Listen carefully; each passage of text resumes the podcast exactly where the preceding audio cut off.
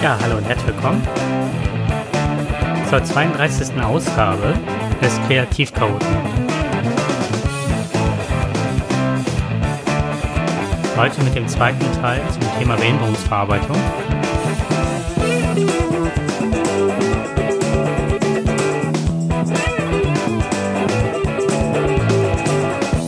Ja, ich hoffe, dass ihr gemütlich sitzt Vielleicht habt ihr einen Kaffee vor euch stehen, einen Tee auf dem Sofa oder euch in einer anderen Umgebung befindet, wo ihr euch wohlfühlt. Denn heute ist das Thema das Drei-Zonen-Modell. Das beginnt mit der Wohlfühlzone.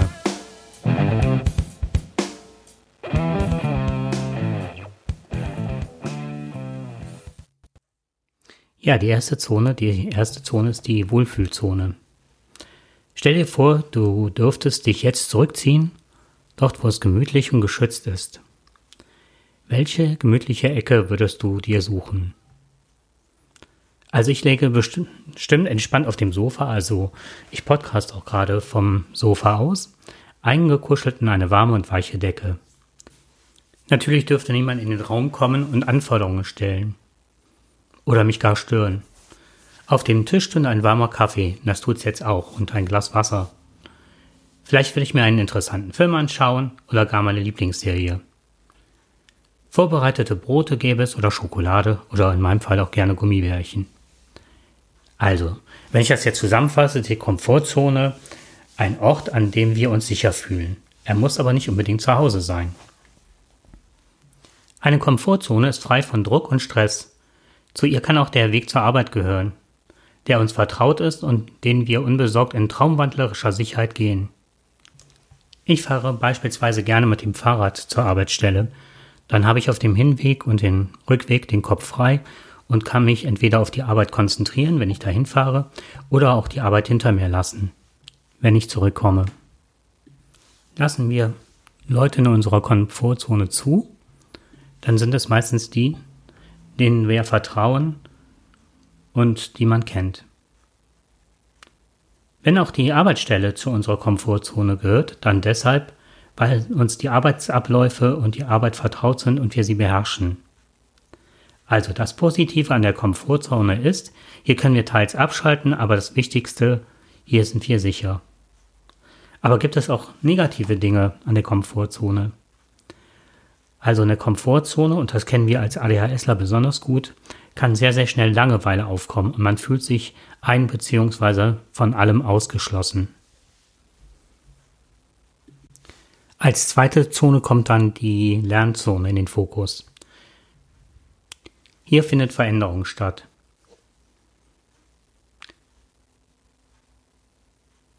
In der Lernzone oder Risikozone, wie sie auch genannt wird, werden wir herausgefordert. Sie möchte Veränderung. Altbekannte Muster werden aufgebrochen und Verhaltensweisen hinterfragt, erweitert, angepasst oder verlassen. Und jetzt mal ganz kurz einen Ausflug in die Entwicklungstheorie nach Piaget. Piaget hat zwei Begriffe geprägt. Das eine ist die Akkommodation und das andere ist die Assimilation. Bei der Assimilation, jetzt denken wahrscheinlich viele an Raumschiff Enterprise und Jean-Luc Picard, werden Ereignisse und Gelesenes als Beispiel kognitiv eingeordnet und eingepasst, also in das vorhandene Weltbild, das man hat, eingepasst. Und manchmal passt das nicht so ganz und dann werden auch diese Erinnerungen verzerrt, damit es im Hirn wieder stimmig wird.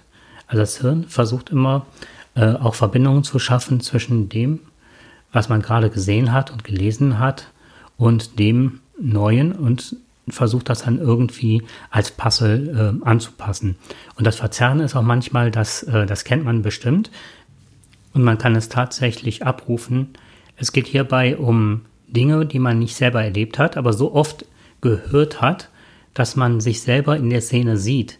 Oder manchmal sogar glaubt man wäre dabei gewesen. Und wenn man näher drüber nachdenkt, weiß man, also das war tatsächlich nicht so. Und Julia Shaw, eine Psychologin, sagt dazu, dass das Hirn halt versucht, Dinge auszugleichen.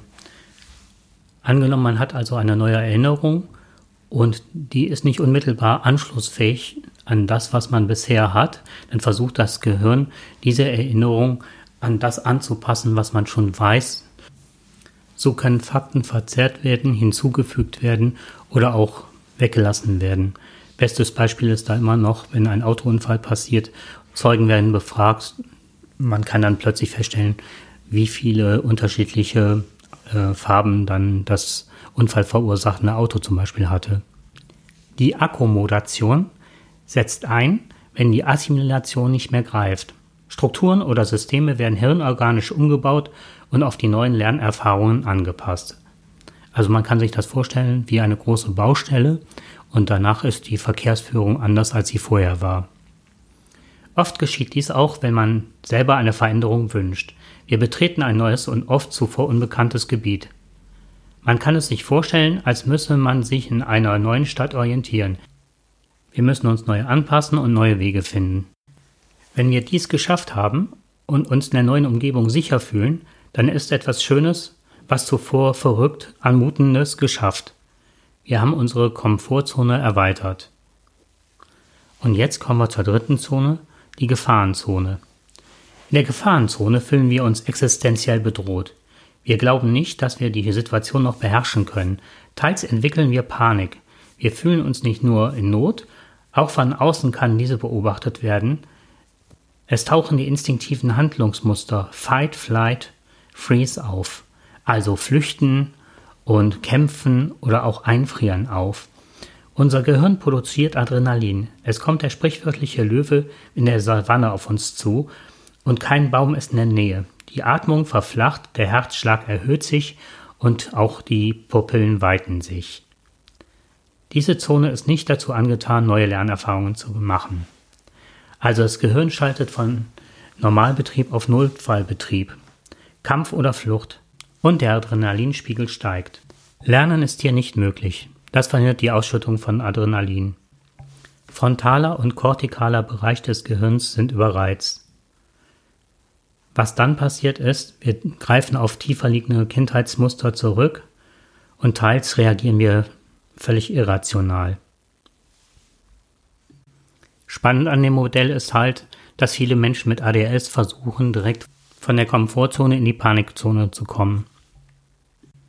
Viele bleiben allerdings auch in ihrer Komfortzone, weil sie schon Angst haben, in die Lernzone zu kommen. Und wir erinnern uns, hier ist kein Lernen möglich. Was ich damit heute zeigen wollte, war, dass neben der geringen Zahl von Dopamin, Adrenalin oder Noradrenalin auch das Drei-Zonen-Modell aufzeigt, wo wir Schwierigkeiten beim Lernen haben bzw. neue Erfahrungen zu machen. Je seltener wir in die Lernzone kommen, desto schwieriger wird das Lernen allgemein. Und damit verbunden ist aber auch das Gefühl, es nicht zu können und ein Verlust des Selbstwertgefühls. Befinden wir uns in der Lernzone, so verhindern Dinge wie Impulsivität oder unsere Aufmerksamkeitsspanne, dass wir auch hier nicht lange verweilen und nicht die tiefen Erfahrungen und Lernzuwächse machen können, die andere Menschen haben. Ich bediene mich mal da des Bildes eines Kornfeldes. Wenn man breite Wege und Schneisen da schlägt, dann kann man die auch von oben gut sehen. Also wenn man beispielsweise, stellt euch mal vor, man flöge da mit einer Drohne drüber, dann hat man die Lernwege und das, die Erfahrungen, die man macht, sind sichtbar als breite, große Wege.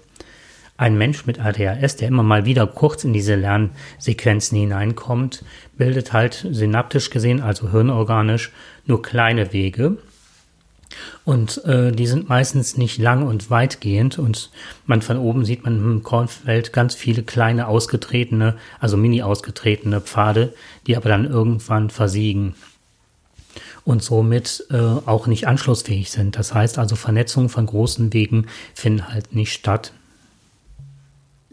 In der nächsten Folge möchte ich dann über Maslow sprechen und die Bedürfnispyramide.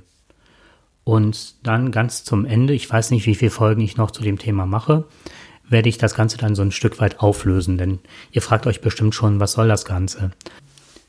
Die letzte Folge dann zu dieser Reihe wird dann die Psychoedukation sein, die das Ganze dann bündelt und zusammenführt. Bis dahin habt eine schöne Zeit. Bleibt nicht nur in der Komfortzone, und meidet die Panikzone. Tschüss zusammen.